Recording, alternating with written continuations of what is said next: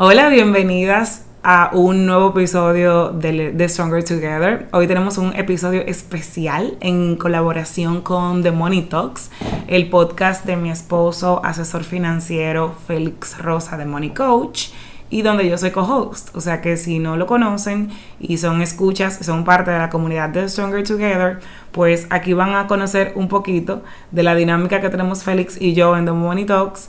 Tenemos un tema mega importante que yo tenía mucho tiempo queriendo tratar junto a Félix. Eh, las mujeres y el dinero, básicamente, eh, las barreras, obstáculos y cómo ser, estar más empoderadas de las finanzas y empoderar más a nuestras hijas, sobrinas y próxima generación. Y em, nada, mi amor, preséntate.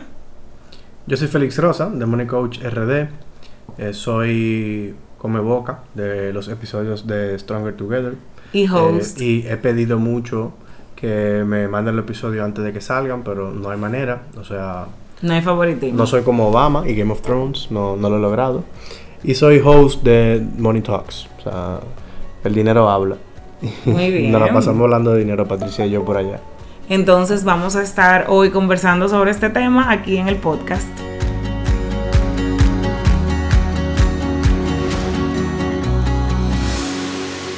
Muy bien, entonces hoy yo le dije a Félix, eh, mi amor, tenemos que grabar un episodio que sea en común para los dos podcasts, eh, tanto para The Money Talks como para Stronger Together, por eso es un episodio especial, donde unamos los fuertes de ambos podcasts y un tema que yo hace mucho quería tratar en Stronger Together de igual forma, eh, que es mujeres y dinero.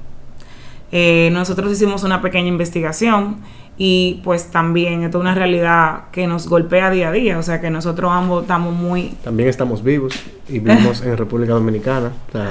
sí, es, como obvio, ¿verdad? La, data y la investigación la hicimos para tener y los, fuentes. Y los exacto. Y los casos que tú manejas eh, hablan por sí mismos. Yo siempre te busco darte una perspectiva de género en cuanto a lo que a veces tú me comentas de casos que ves y eso también te ha abierto mucho a ti eh, como financiero, como asesor financiero, perspectiva, porque tú trabajas 95% del, del tiempo con mujeres. Exacto. En cuanto sobre todo a finanzas personales. En finanzas de negocio el, el, porcentaje es un poquito más equitativo. Eh, sí, o sea, ¿por qué finanzas y mujeres? ¿Y qué es lo que pasa con nosotras las mujeres y el dinero? Bueno, aquí vamos a ir eh, haciendo lo mejor que podemos porque un tema súper amplio y lo que queremos abordar como lo que entendemos que es más relevante y que puede hacer un cambio en cómo ustedes ven las cosas y en sus vidas, como escuchas. Si eres mujer, evidentemente, ¿verdad? Evidente el cambio que puede hacer y si eres hombre, uff, te puede apoyar muchísimo a entender más a las mujeres de tu vida en el sentido de que cómo estás dándole participación e incluso eh, pudiendo, como dice Félix, eh, trabajar en equipo para crecer en casa en la familia y también cómo estás enseñando a tu hija versus a tu hijo. Eh, es un tema muy importante para hombres y mujeres porque, señores, la única forma de mejorar la humanidad completa es que mejoremos las condiciones de las mujeres y las niñas, que son la mitad de la población mundial. Entonces es todo un trabajo que nos va a beneficiar en familia, comunidad y en el mundo. Lo primero es que, interesantemente, hay muchas normas sociales y, y pensamientos, o sea, como mindsets, como mentalidades. Antes de que arranquemos con el tema, yo quiero decir algo para los hombres escucha. Eh, ok, si tú eres hombre y estás escuchando, tú dirás como que, bueno, déjame yo parar el episodio porque esto no me corresponde a mí. Eso te puede pasar por la cabeza. Sin embargo, con temas de discriminación, tú no sabes cuando hay algo de inequidad o cuando hay algo de discriminación hasta que no te pasa a ti. O, hasta que tú no identificas que tú lo estás haciendo o te está pasando. Exacto. Ah, bueno, tú dices que no te pasa a ti como hombre. Sí, claro, como hombre. Nosotros como hombres, vamos a decir que podemos sufrir en menos escenarios este tipo de, de actos o de resultados. Sin embargo, seguimos siendo hombres latinos. Y si tú eres latino y tu color de piel es mestizo, entonces tú puedes ser un hispánico o un latino en Estados Unidos. O sea, tú no eres un white male, que es como la, preferencia en la cadena alimenticia. Claro, y te pueden pagar menos solo por eso. Claro, entonces, no sé si les ha pasado, pero si les ha pasado a ustedes como hombre que los discriminen por ser latinos o por ser indiecitos o morenitos o negros. Eh, ahí, ahí, es como que tú te das cuenta. Una probadita. De, ok, hay un problema de... O sí, o un caso más común. Equidad. Sí, sí, yo, yo sé. O, sea, o un caso más común, te vengo a traer. Que tú eres el que tiene que mantener la casa manda obligatoriamente por ser hombre. O sea, en pandemia, por ejemplo, pasó ya más eh, a nivel colectivo que muchos hombres perdieron momentáneamente su fuente de ingreso y posiblemente su esposa o compañera, ¿verdad? No, porque por estar, por estar en una industria, en un trabajo que pudo eh, permanecer. Y ahí tuvo que haber un cambio en la dinámica, un cambio forzoso. ¿Y cómo fue ese cambio? ¿Cómo tú te sientes como hombre cuando tú no tienes dinero? O sea, para tú ser valioso tienes que tener dinero siempre. Para tú ser verdaderamente un buen padre de familia, tú tienes que mantener la casa tú. Entonces vamos a retar en este episodio toda esa forma de pensar. Y eh, comenzando, o sea, que no es un episodio para mujeres, ni un episodio donde vamos a retar normas de género y temas que tienen que ver con mujeres y dinero para eh, echarle culpa a hombres en ningún sentido, que yo sé que es un pensamiento eh, mal informado, común, sino para ver nosotros como sociedad, con nuestras bases machistas y patriarcales, cómo pensar de estas formas y cómo esta influencia socioculturalmente nos mantienen presos y vulnerables a las mujeres, que son el grupo que es más afectado más directamente, pero también a los hombres con esto que te acabo de decir. O sea, tu obligación y tu presión constante es que tú tienes que tener dinero para las, desde la cita cuando son novios hasta eh, mantener la casa siempre o ser el responsable si en algún momento se llega a una riqueza generacional o no. Y eh, aquí, por favor, para ir educándolos como a nivel básico, para que puedan aprovechar mucho el episodio, lo vamos a disfrutar, vamos a hablar de muchísimas cosas comunes deja de pensar, ah, pero que las mujeres son la primera, que quieren que le inviten y que quieren que... Sí, o sea, cuando hablamos de machismo y de patriarcado, hablamos de que esto es algo sistémico y lo sistémico afecta a hombres y mujeres. Hay mujeres machistas y hombres machistas, ¿ok? O sea, esto es normal. Estamos todos en la cola y por ende estamos todos desaprendiendo y aprendiendo cosas más justas, más eh, que van a beneficiarnos a todos. Eh, tanto a hombres como a mujeres. O sea, claro que sí, que hay, muchas mujeres que piensan que el hombre debe pagar todo, mantener todo y ganárselas siendo hombres que producen dinero. Esto es, se llama ser eh, parte de una sociedad machista que le enseña esto a las niñas desde pequeñas. Y claro que hay hombres que piensan que las mujeres deben de ser las que cuiden de los niños y la que sacrifiquen el trabajo y que no deben de ganar más que los hombres y que deben de trabajar para ellas y claro, se llama hombres que vienen desde niños de un sistema machista. Entonces creo que ahí quedó claro, mi amor, ¿verdad? Que el machismo hombre-mujeres igual, por igual. Nos afecta a todos y todos pensamos así. Y el ejemplo que tú dijiste es más fuerte porque la discriminación puede venir desde dentro de la casa.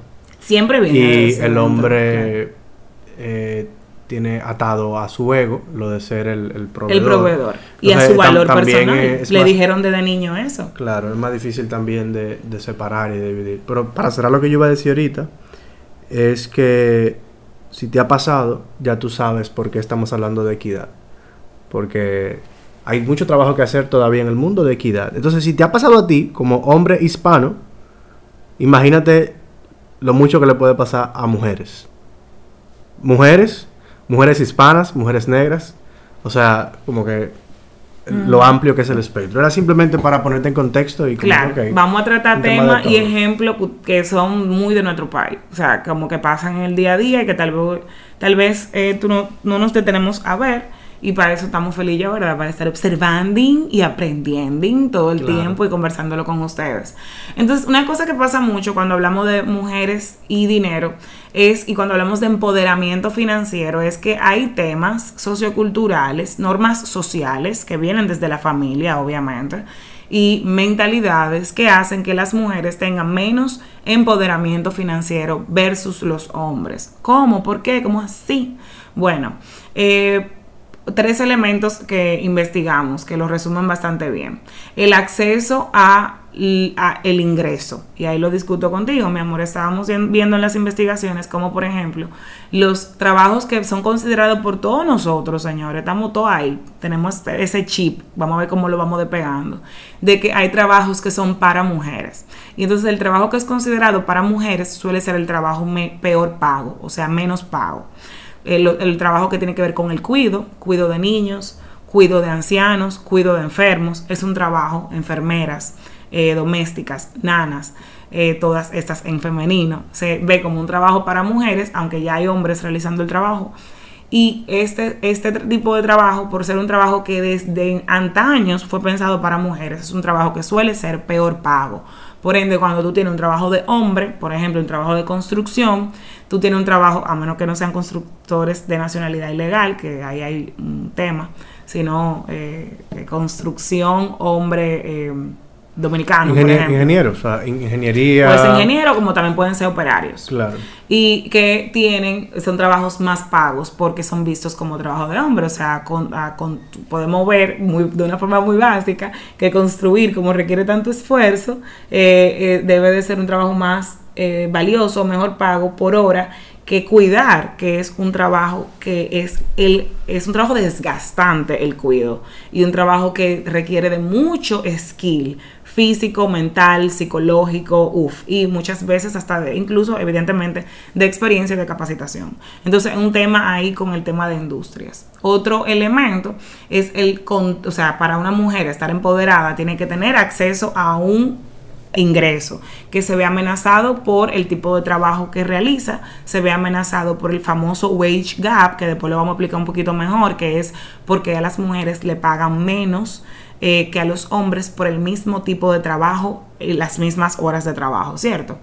Y eh, también en el tema de acceso al ingreso, o sea, al salario, cómo se ve afectada una mujer versus un hombre. Eh, señores, en la mujer recae la mayor cantidad de trabajo no pago, no remunerado. Es decir, si hay un muchacho, adivinen quién que va a cuidar del muchacho. O sea, es la mujer la que debe de siempre ponderar si va a dejar su trabajo o cuándo va a dejar su trabajo o cómo va a disminuir sus horas de trabajo para cuidar de los niños o del niño en forma eh, automática, sin importar qué tanta proyección de carrera o posibilidad de ganar más tenga. Es una decisión completamente basada en género. No hay otros elementos que vayan a influir en la decisión. Entonces, como que tú eres la mamá y aquí vienen muchas personas que pueden decir, ah, pero que el tema es que la leche materna, el cuido, la madre, eso puede aplicar el primer año. Eso no necesariamente tiene que aplicar el año 6. O sea, eh, la paternidad es algo que perfectamente se puede ejercer en conjunto y que no depende solamente de un factor biológico. Muchos mucha de estos temas que persisten en el tiempo de discriminación son precisamente porque queremos agarrarnos del factor biológico nada más. Ay, las mujeres son las que quedan embarazadas. Ah, que las mujeres son las que amamantan. Sí, pero eso tiene un límite, o sea, de tiempo. Luego hay muchísimo tiempo. Sí, entonces por eso no tiene que ganar menos para siempre, tú dices. No, ni, o ser la cuidadora por siempre. O ser la cuidadora oficial. O única, exclusiva por siempre. Entonces, la realidad es esta. O sea, la realidad es que la mujer se queda en el cuidado de los niños, en el cuidado de la casa, si hay papá enfermo, en el cuidado de los enfermos.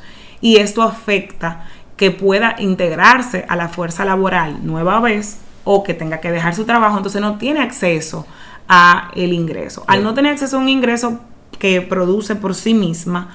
Entonces, ahí hay un tema, señores, sencillo y innegable, inevitable, que es el, las, el poder, la dinámica de poder dentro de la familia acorde quien ingresa. Quien ingresa tiene el poder en la familia.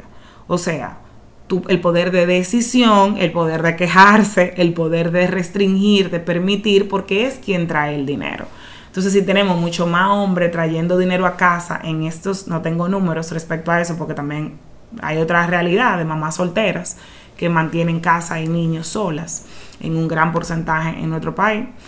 Entonces, cuando tú tienes una familia donde yo me quedo cuidando a mamá, papá, o yo me quedo cuidando a los niños, yo me quedo cuidando de la casa, tú traes el dinero, ¿verdad? Yo tengo largas horas de trabajo en casa que es mantener casa a nivel de manejar personal doméstico o hacer las tareas domésticas. Que es trabajo no remunerado. Es un trabajo no remunerado y cuidar de los niños.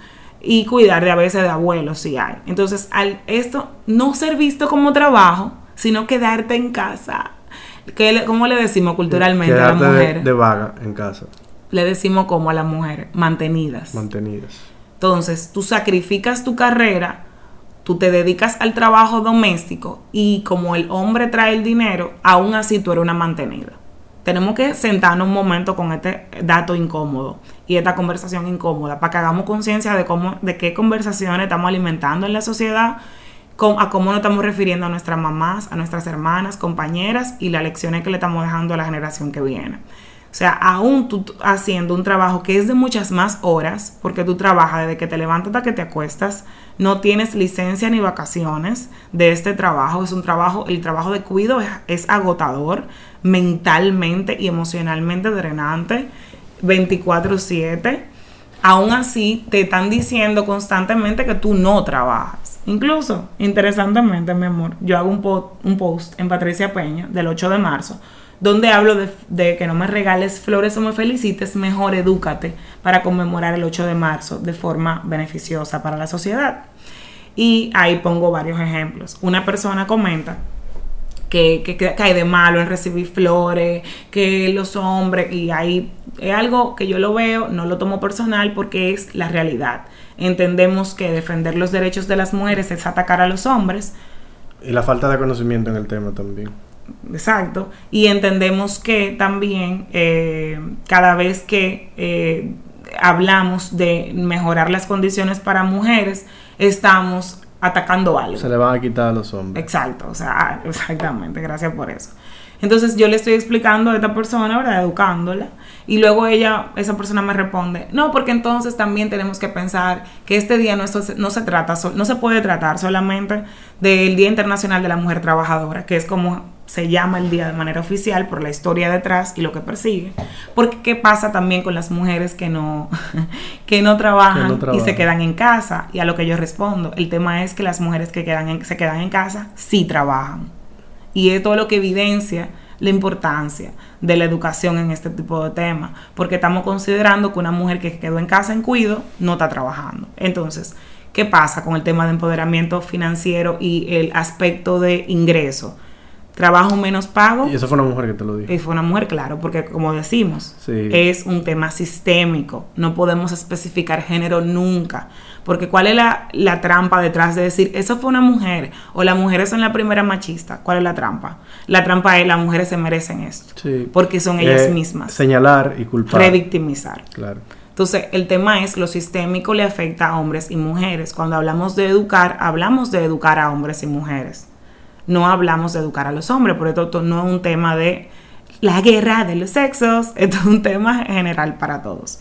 Entonces, eh, tenemos mm, el, acceso a un ingreso muy limitado por temas de discriminación en cuanto a pagarnos menos por el mismo trabajo, acceso a trabajos que son considerados para mujeres que pagan menos por ser de ese tipo de industria, como la industria del cuidado y del trabajo doméstico y también como las mujeres, eh, y esto pasa en, en, todo el tipo, en todos los países, en Estados Unidos pasa también, es quien se queda en casa y entonces no se le remunera este trabajo y es considerada una mujer mantenida, que no produce.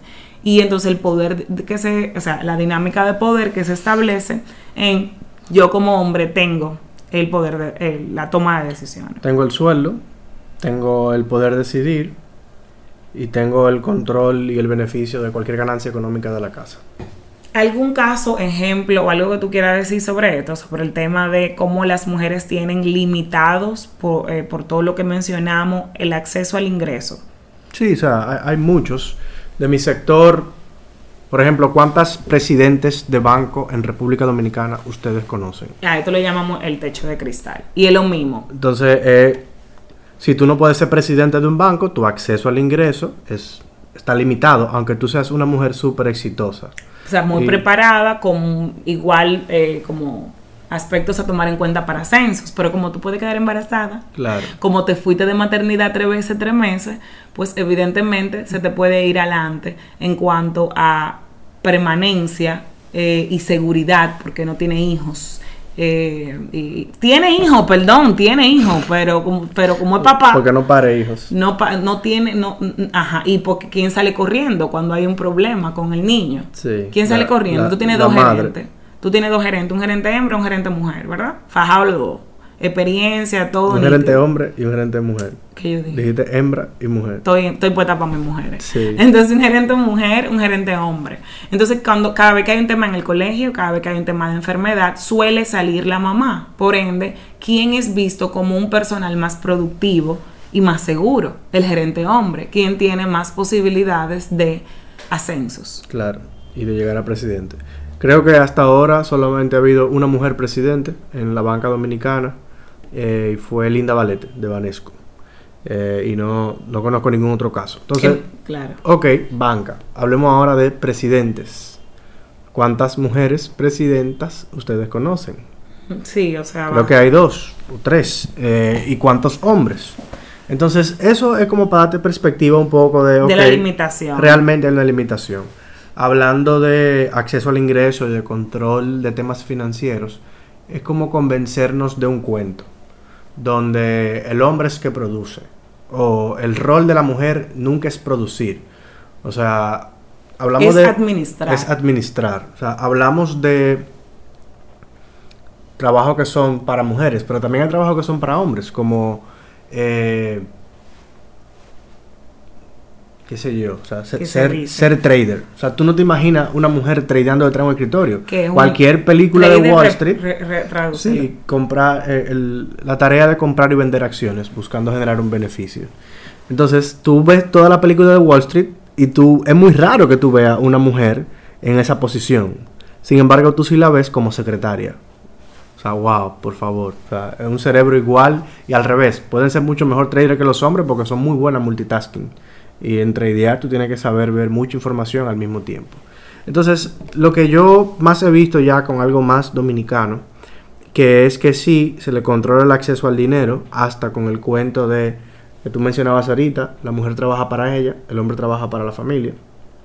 Porque en ese tipo de tratamientos, la mujer no maneja el patrimonio de la familia, solamente maneja su ingreso.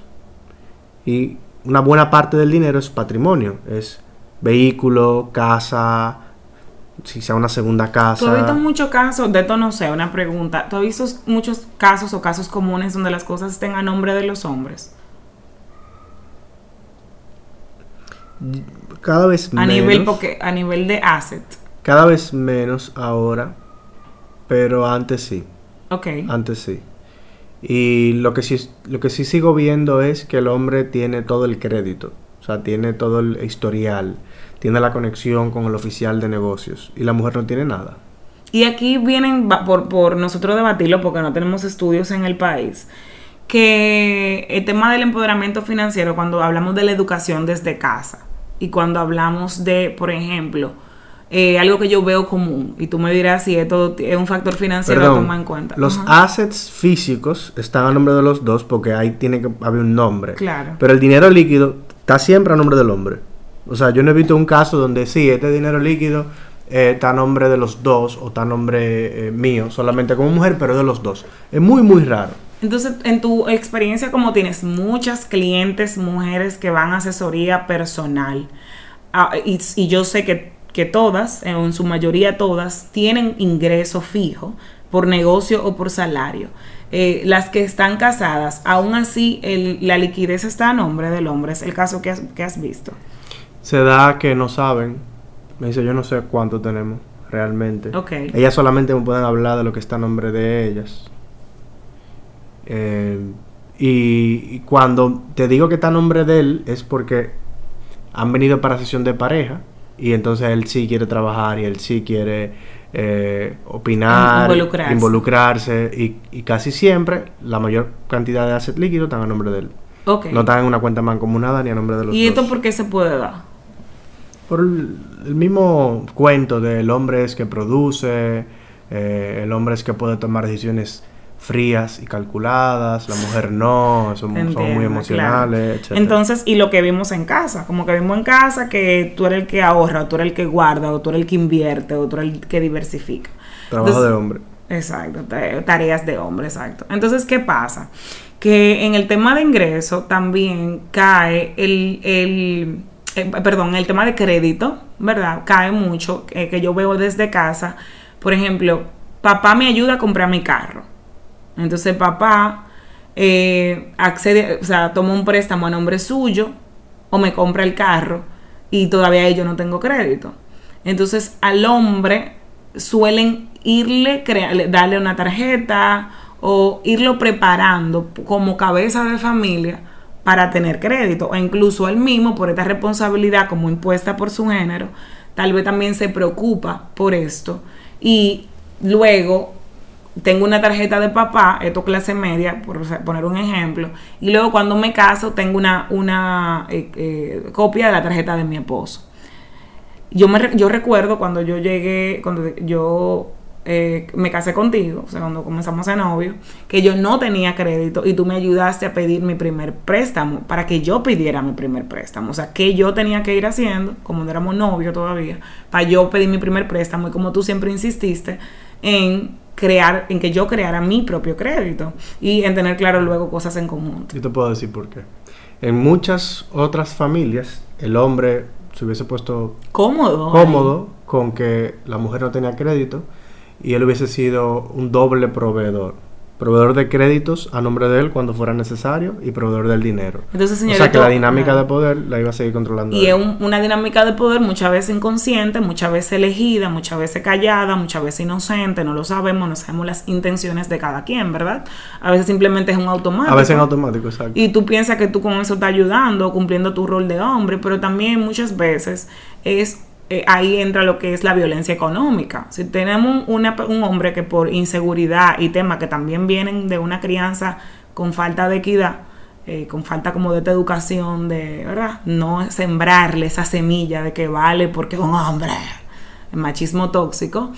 Eh, tú tienes un hombre que quiere controlar a su pareja o que quiere tener el control de la casa y que quiere que su mujer dependa de él, su mujer de él dependa de él y eh, por ende eh, tener, tener eh, en sus manos todas las herramientas de crédito y demás se puede ver como muy proveedor, muy bonito, pero el tema está en que tiene en sus manos también todo el tema de toma de decisiones de la, de la casa, del hogar, de absolutamente todo. Y tú terminas, si eres mujer, convirtiéndote en una hija en una hija que le pide permiso para todas las decisiones al esposo. Yo hubiese sido una perfecta candidata para este tipo de dinámica, porque aunque yo me vivo eh, educando en estos temas y demás, una cosa es la información que uno tiene intelectualmente y otra cosa son los aprendizajes que uno tiene así a nivel emocional y de lo que uno vio en casa. Eso toma tiempo de construirlo.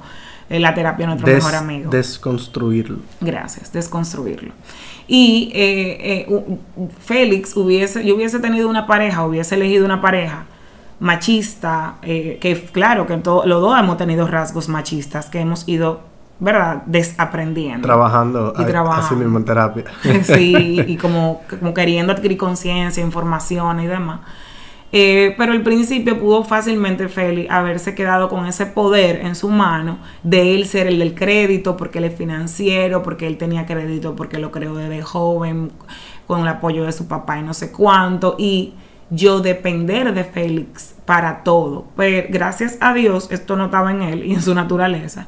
Y él quiso y él me fue empoderando como tú usas tu tarjeta, crea tu crédito, tu vehículo a tu nombre, cosas a tu nombre para que te mejoren tu perfil.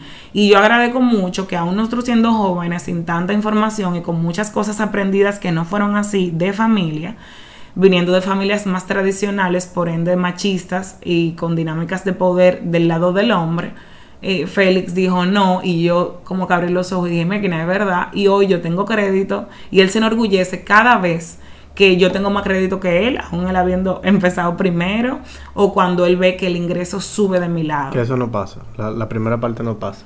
¿Cuál? Te, va a tomar mucho trabajo tú tener más crédito que yo. Ay, it's, it's on. Sí, yo tengo como siete años más que tú en historia. Pero cuando tú me dices que pero el año pasado, te bueno, cuando nos hacen una aprobación. Ah, claro, aprobaciones por año. Sí, me quillé el año pasado. sí, es verdad. Entonces, una competencia sana de que los dos estamos empoderados, los dos tenemos herramientas financieras, pero si Félix no hubiese tomado esta postura y yo no me hubiese preocupado por esta cosa que ustedes saben que yo me preocupo, yo hubiese sido la, candidata número uno y todavía estoy trabajando en empoderarme financieramente. Y yo tenía Bastante. doble razón para hacerlo, porque yo era financiero también. Claro. So- soy financiero. Siempre uno tiene razones, señores, y excusas, pero al final, ¿Por, ¿cuál por qué es? le hablamos de eso? Miren, yo he visto por lo menos cuatro casos de divorcio en sesión, donde fue la mujer que fue a sesión y yo le pregunto con qué tú cuentas, qué tú tienes, y la historia se repetía. No tengo historial, no sé qué tengo, no sé qué está a nombre de él, no sé qué está a nombre mío. El, la oficial de negocio la conoce él, no la conozco yo. Eh, yo, pero por lo menos una cuenta. Ah, sí, hay una cuenta que tiene un chin de dinero de los dos. Y yo me quedaba como que boca abierta. Yo, bueno, ojalá él se quiera divorciar en buena lid. Porque ahora mismo él tiene todo el acceso y el control de todo. Absolutamente de todo. Entonces, claro, o sea, tú puedes irte a juicio, a pelear, pero qué incómodo como mujer tú sentiste en esa posición.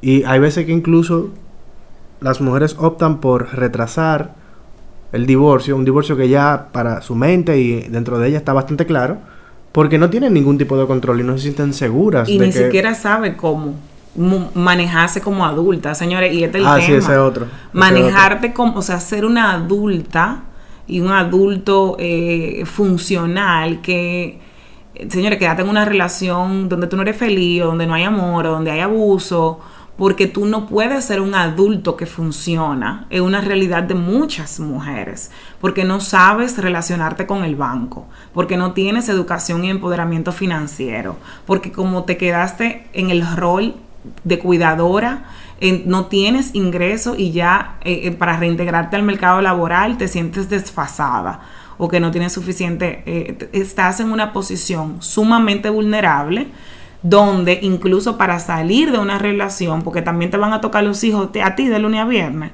tú dices, ¿cómo me voy de este, de esta, de este matrimonio donde hay abuso, donde soy infeliz, donde hay infidelidad, mm, cosa que tú no quieres, que tú no te mereces, eh, si no tengo los recursos para yo mantenerme o para mantener a mis hijos y si soy incluso considerada una mantenida. Entonces, otra cosa eh, que es importante aquí es que todos evaluemos eh, nuestra dinámica con el dinero en casa.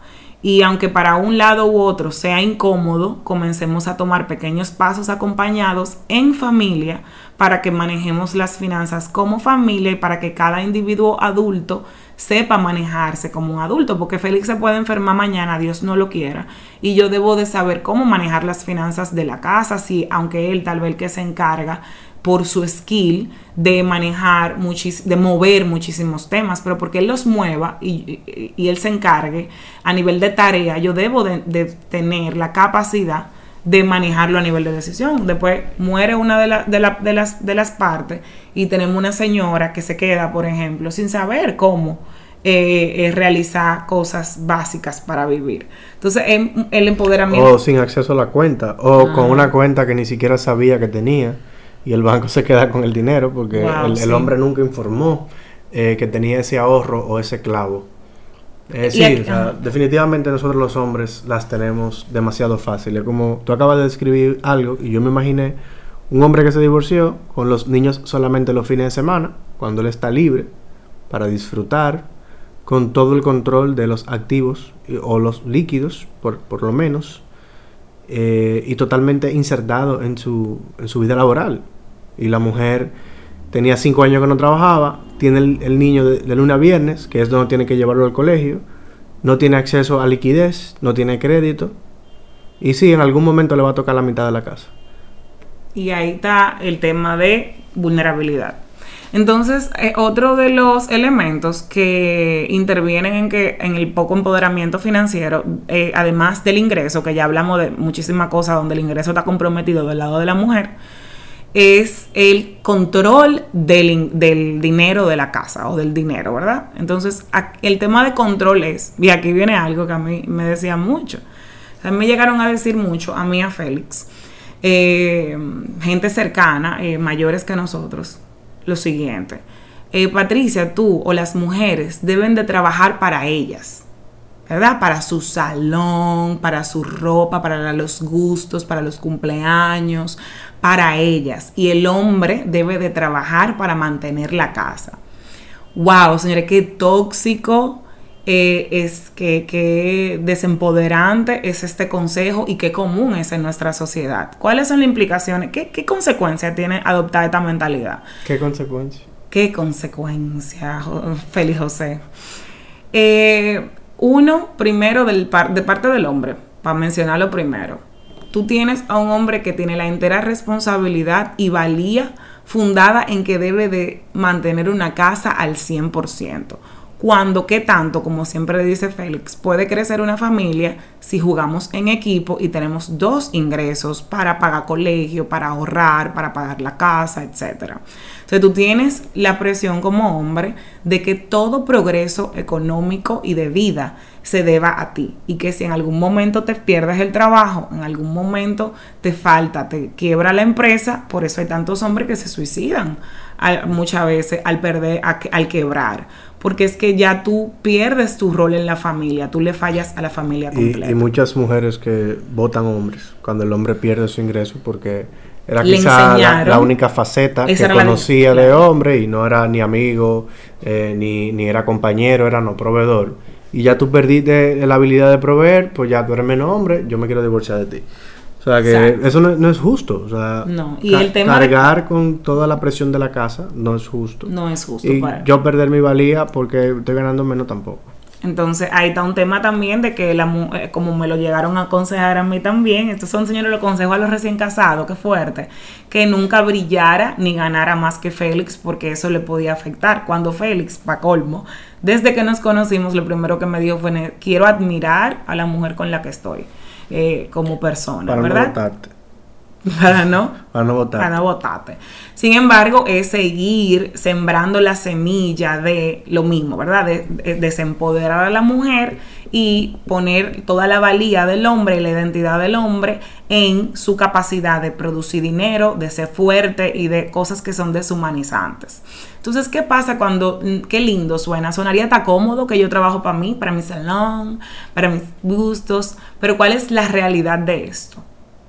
Que yo no tengo poder de decisión sobre ninguna decisión familiar y financiera de la casa. Yo no puedo tener voz ni voto para decir vamos a mudarnos el año que viene, vamos a comprar casa, vamos a ahorrar. Vámonos de viaje. Vámonos de viaje, vamos a cambiar los muebles. Y aquí tú tienes algo muy común, puedes pensar tal vez en tu madre, en tu abuela, para que lo veas más común, porque sigue funcionando, pero vamos a verlo más claro, de suplicar para cambiar una nevera o una lavadora, que son herramientas que tú necesitas como cuidadora para poder hacer tus funciones. Es como que te, como que en el trabajo tú tienes que suplicar para una computadora para poder trabajar, ¿verdad? Entonces esto se veía como el gusto de, la mujer, un gusto, te voy a regalar una lavadora, te voy a regalar de, una nevera. Como tú no trabajas, te voy a regalar una nevera. Y es todo lo contrario, es la herramienta para yo cuidar, hacer mi trabajo que es de cuidadora. Entonces, al yo no puedo no, no ingresar dinero para la familia, yo tampoco tengo voz ni voto, ni poder de decisión y vivo una vida donde yo soy una hija, porque es una dinámica de papá e hijo, no es una dinámica de dos adultos donde yo para todo te pido permiso o te convenzo y yo realmente me pasé toda mi vida sin poder decidir sobre mi vida y la vida de mi familia. Sí, ahí se da mucho lo de, evidentemente como no está aportando, entre comillas, no tener ningún tipo de decisión sobre el fondo de emergencia o sobre qué viaje hacer o qué viaje no hacer o sobre ganancias económicas que tenga la familia, como por ejemplo, vendimos el apartamento y nos ganamos dos millones de pesos. Eso lo decide totalmente el hombre de manera unilateral, qué va a pasar con esos dos millones de pesos. Entonces, claro, o sea, es bastante fuerte, eh, es una condición que puede parecer cómoda, pero es, realmente un caramelo envenenado. El no, tú trabajas para ti, pero tú no vas a tomar ninguna decisión. Y perpetúa la dinámica de poder. De... Claro, esa persona que me dijo eso eh, su, su, su, pareja, ¿verdad? Su, eh, eh, una o sea, la mujer es una persona que nunca ha podido tomar las decisiones definitivas, que siempre ha tenido que conformarse, aún no estando de acuerdo con las decisiones que esta persona toma. Con los permisos que le da el papá, en vez de la pareja. Entonces, Félix y yo, una, cuando fuimos a terapia de pareja por primera vez, al principio de nuestro matrimonio, porque teníamos diferencias respecto a cómo, y no teníamos el dominio de manejar las finanzas familiares como es normal, señor, al principio de toda relación, no se sientan culpables ni avergonzados, simplemente busquen guía, ayuda e información. Eh, una de las cosas que nos dijo la terapeuta fue, cuídense de no ser una dinámica de papá e hijo. Y, el ingreso, sin importar quién lo esté ingresando, es de la familia. Las decisiones deben de tomarlo los dos. Entonces, si por... Y, y, este, este, es el escenario Primero, eh, amor, tú lo querías decir tú mismo. ¿Qué tú quisieras que pasara cuando yo quede embarazado? Si tú fueras un ah, colaborador. Ah, claro. Eh, ok, la mujer recibe menos ingresos o hay un miedo enorme en República Dominicana por contratar mujeres porque pueden salir embarazadas y la vamos a perder tres meses en un año si salió embarazada. Pero yo como hombre quisiera que me den por lo menos un mes porque el hijo es de los dos. Si yo tengo una niña o un niño, yo quiero estar ahí el primer mes. Y nosotros los hombres tenemos tres días de licencia de, maternidad. En, Canadá es mucho más, pero aquí no, aquí son tres días. Entonces, ok, ¿dónde está la equidad? Y, y eso incluso ayudaría a la conversación, porque, ok, cuando la mujer salió embarazada, la familia salió embarazada, y yo voy a perder tanto al hombre como a la mujer. O sea, y es muy raro que los dos estén trabajando en la misma compañía, pero ahí se notaría y eso ayudaría un poco a reducir ese techo de cristal o, ese gap que hay entre mismo trabajo, pero remunerado mucho menos cuando lo realiza una mujer que cuando lo realiza un hombre. Yo creo que hablando también de acceso a tomar decisiones, es muy fuerte cuando incluso tú aportaste en algún momento, ahorraste o se vendió un activo que era tuyo como mujer y tú no puedes tomar decisión sobre ese activo o sobre uso de ahorros. Y el acceso y control de tomar decisiones también opera no solamente cuando se toma la decisión, sino con acceso a la información. Como que tu pareja pudo haber utilizado los ahorros de la familia y tú ni enterarte, con intención de reponerlo luego, supuestamente, entre comillas. O el que supuestamente el crédito sea el que lo esté pagando, pero el apartamento esté a nombre de los dos y él no lo esté pagando y te haya dañado también tu historial. O sea, hasta ahí va incluso lo de el toma de decisión y el no tener acceso a tomar decisiones.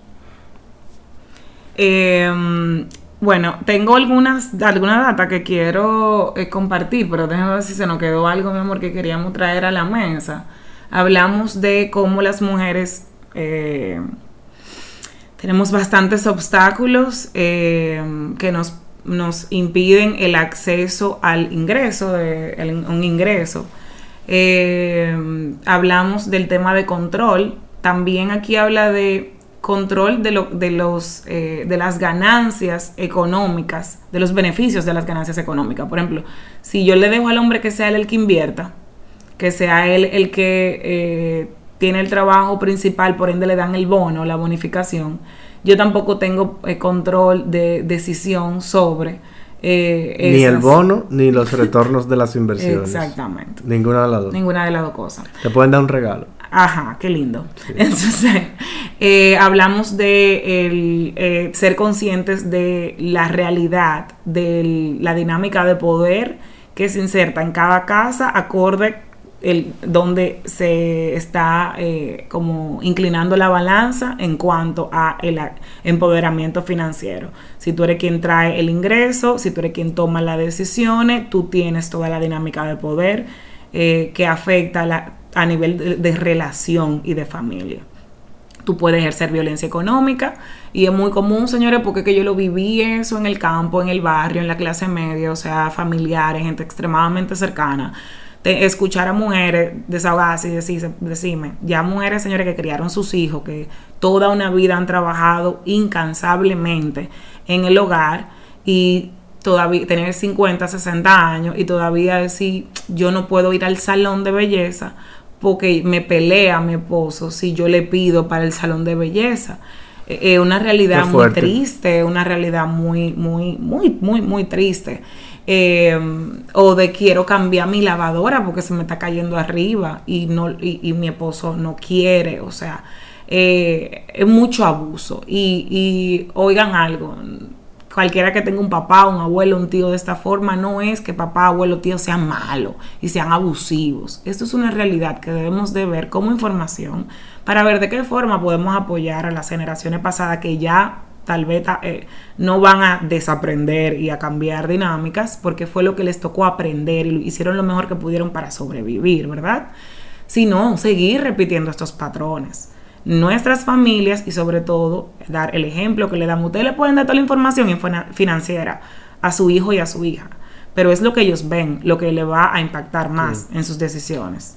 AKA nos toca a nosotros. O sea, ya las dinámicas viejas tú puedes verlo y no molestarte, ni reaccionar de manera emocional cuando lo ves, pero nos toca a nosotros. O sea, cuando tú estés criando tus hijos, o si lo estás criando ya, que tus hijos puedan ver que las decisiones financieras se toman entre los dos, no tú de manera unilateral. Exactamente. O sea, si se va a decidir un viaje, si se va a decidir regalar un vehículo, si ya el hijo tiene edad, que no sea el papá le compró un vehículo al varón. Exacto. Sino que sean los dos y los dos decidimos qué vehículo comprarte y los dos tenemos que seguir trabajando para pagarte el vehículo.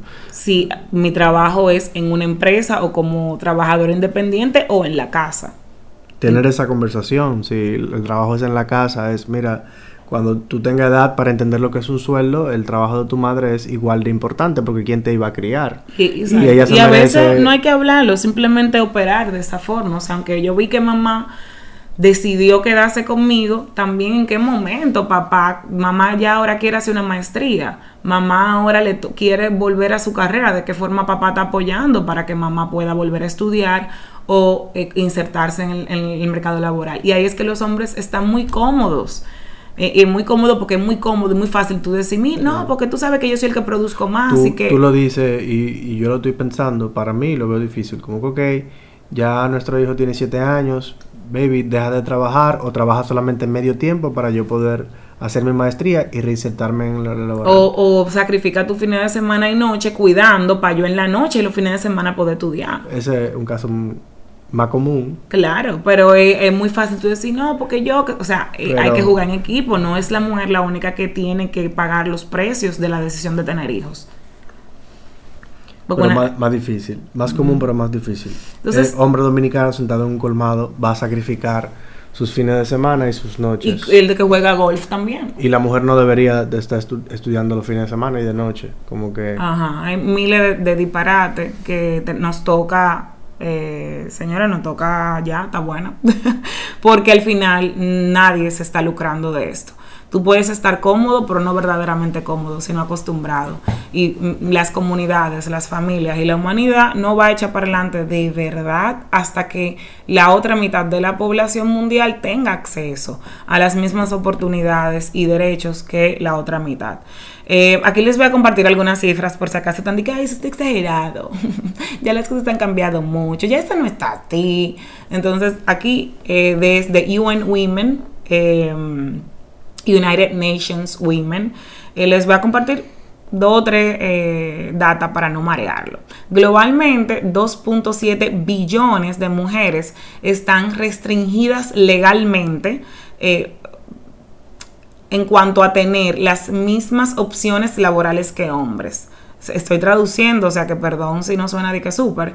189 economías que fueron evaluadas en el 2018 tienen eh, leyes que le prohíben a mujeres trabajar, es, eh, aplicar a trabajos específicos. 59 economías no tienen eh, ningún tipo de regulación en cuanto a acoso sexual en el lugar de trabajo, cosa del cual yo fui víctima. Y afecta mucho a la permanencia en un trabajo y afecta mucho a tu crecer dentro de un trabajo. ¿Te vas después de ahí? Eh, yo tenía 23 años y era acosada e incluso llegó a ser físico por un hombre de 40 y pico de años casado que yo entendía que si yo hablaba a mí nadie me iba a creer porque el señor era cristiano y casado y yo era una muchacha de 23 años. ¿Y seguro era gerente? Claro que sí que era gerente. Y tú eras una muchacha. Exactamente. Entonces, eh, para que no, esto no pasa, sí pasa. Lo que pasa es que no lo hablamos, no lo validamos, no, no lo delatamos y es más fácil, más cómodo decir que todo ha cambiado y que no pasa nada y seguir igual. Está muy fuerte esa última. Eh, en 18 economías, los esposos pueden legalmente prevenir a sus esposas de trabajar. Ya saben, legalmente. Legalmente. Que cuando no- lo no legal, a, a nivel de manipulación y de simplemente mentalidad y normas aprendidas, es mucho más. Eh, vamos a ver, ¿cuál otra, cuál otra data es importante que podamos? Todas son importantes, señores. Eh, UN Women, eh, si lo pueden en inglés, What Economic Empowerment Women, le va a salir. Son decenas de datas. Eh, las mujeres son menos, es menos probable que las mujeres, a ver, women are less, less likely to be entrepreneurs and face more disadvantage starting a business. Una de las cosas que le prohíbe, a- les dificulta a las mujeres emprender es el tema sencillo de no tener acceso al crédito. Sí. O sea, es tan sencillo como y mira desde dónde viene. Las mujeres son menos propensas a tener una cuenta de banco. Eh, mientras que el 65% de los hombres ha reportado tener una cuenta de banco en una institución formal y regulada, solamente el 58% de las mujeres tiene. O sea, si tú no tienes cuenta de banco, todo se hace más difícil. Cobrar por nómina, tener crédito, tener tarjeta de crédito. Y entonces tenemos que un 42% a nivel mundial no tiene. Versus Y- y un yo quisiera 35% en los tú hombres. leyeras esta, yo voy a leer esta y tú lees esta data. Las mujeres son las que cargan desproporcionalmente con la responsabilidad del trabajo de cuidado y doméstico, que es no pago. Las mujeres suelen eh, eh, eh, eh, invertir 2.5 mm, más eh, tiempo de trabajo de cuidado y doméstico no pago que los hombres. Eh, o sea, lo mismo que hablábamos, que the amount of time devoted to unpaid care work is negatively correlated with female labor force participation.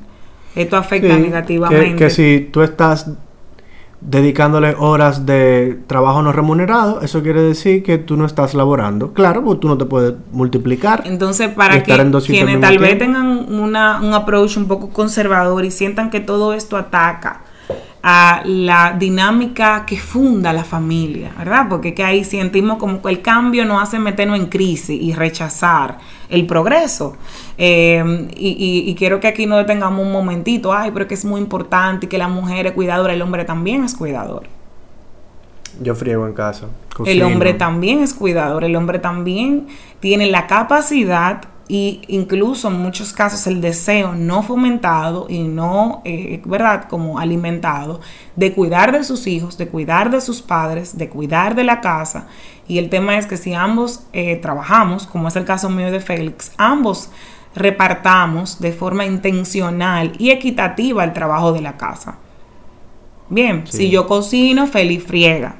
Si yo boto la, si yo eh, eh, eh, le echo agua a las plantas y decoro, Félix saca la basura y, se encarga de echarle agua a las cositas de hielo. Y si nosotros mañana tenemos un, bebé o una bebé, esto es lo que va a haber. Nosotros pudiésemos no hablar, pero lo va a ver en acción. Félix no se queja porque él tiene hambre no ha comido porque yo no le he cocinado, porque Félix tiene 35 años, es un hombre con dos manos, capaz de, como cualquier ser humano funcional, identificar hambre en su cuerpo, cocinar y alimentarse. Entonces aquí está el tema de que con todo estos temas, nosotros entendemos que los hombres son niños y después relajamos más chulo de que, ay, yo tengo tres hijos, mi esposo y mis dos niños. Terrible, Sí, terrible eso. Usted debe tener un adulto compañero que colabore con una cosa o con otra. No cocina porque no es su, su skill. Ese no es el skill de Félix, pero tampoco quiere decir que yo tengo que cocinarle porque si no él se va a morir de hambre. O sea, él no cocina comúnmente, pero él sabe y ha aprendido a cocinar y cuando él tiene hambre, él resuelve su hambre y debe de resolver la mía también. Entonces es un trabajo en equipo constante y una danza para que las responsabilidades del trabajo no pago de mantener una familia esté repartido equitativamente. Eh, esta es la parte que yo quiero que tú leas, que es la última yo- data que podemos compartir. Yo la vi. El trabajo no remunerado, dígase el trabajo de quedarse en casa, es esencial para el funcionamiento de la economía. Claro, o sea, quizá aquí no lo vemos porque es fácil pagar una nana, pero en Estados Unidos, una nana, Nana, que es un personal, mujer, mujer de cuido que recibe o está en una industria donde se paga menos, y Menos tiene paga. menos beneficios. O sea que nosotros desde donde estamos podemos hacer la diferencia procurando que nuestros personales de asistencia doméstica cuidarle y reconocerle sus derechos y pagarle salarios dignos. Seguro médico, doble sueldo en diciembre. Entonces, Vacaciones pagas, licencias pagas. ese trabajo es esencial para la economía, o sea, y por eso en Estados Unidos es una práctica común, mal, pero común, eh, que cuando deciden tener un hijo, una familia joven como nosotros, la mujer deja de trabajar. Porque si no, lo mismo que gana eh, la mujer, se le va a tener que pagar a una nana para que ella siga trabajando. Entonces, claro que es esencial para el funcionamiento de la economía. Porque si no lo hace la mujer, lo, lo debe hacer el hombre y entonces no entra en ninguno de los dos salarios. Sin embargo, esto no se paga. O sea, no es como que el hombre llega a la casa y dice, como tú eres que te está quedando y si no te quedaras tú, me tuviera que, que quedar yo, yo te debo de dar exactamente la mitad de mi sueldo. Eso- Eso no, no pasa. O debemos de considerar que el ingreso es de ambos. Sí. Y, y repartir Claro. el, el presupuesto y tomar las decisiones juntos. Entonces, un estudio del UN Women dice que se estimó que si el trabajo no remunerado de la mujer se le asignara un valor monetario, constituiría entre un 20 y un 39% del GDP, del Gross Domestic Product o del ingreso general de una nación. Entre un 10 y un 40. Si se le pudiera asignar un, un Al valor trabajo que en. República Dominicana nos referimos como no trabaja. Mi mamá mantenida. no trabaja o mantenida. Representa un 10 a un 45% Entre un 10 y un 39. y un 39 del Del GDP, del Producto Interno Bruto. ya saben. Ahora que creo que cositas que pueden cambiar después de escuchar este episodio y que todos estamos en la, todos señores estamos en la cola, para mí no es sencillo, Eh, para mí es más cómodo dejar a mi doméstica, a mi asistente doméstica con un salario bajito para yo disfrutar más de mi salario y de, y de mis privilegios. Y es fácil para mí, más cómodo para mí no pagarle vacaciones, no pagarle licencia, no pagarle doble sueldo.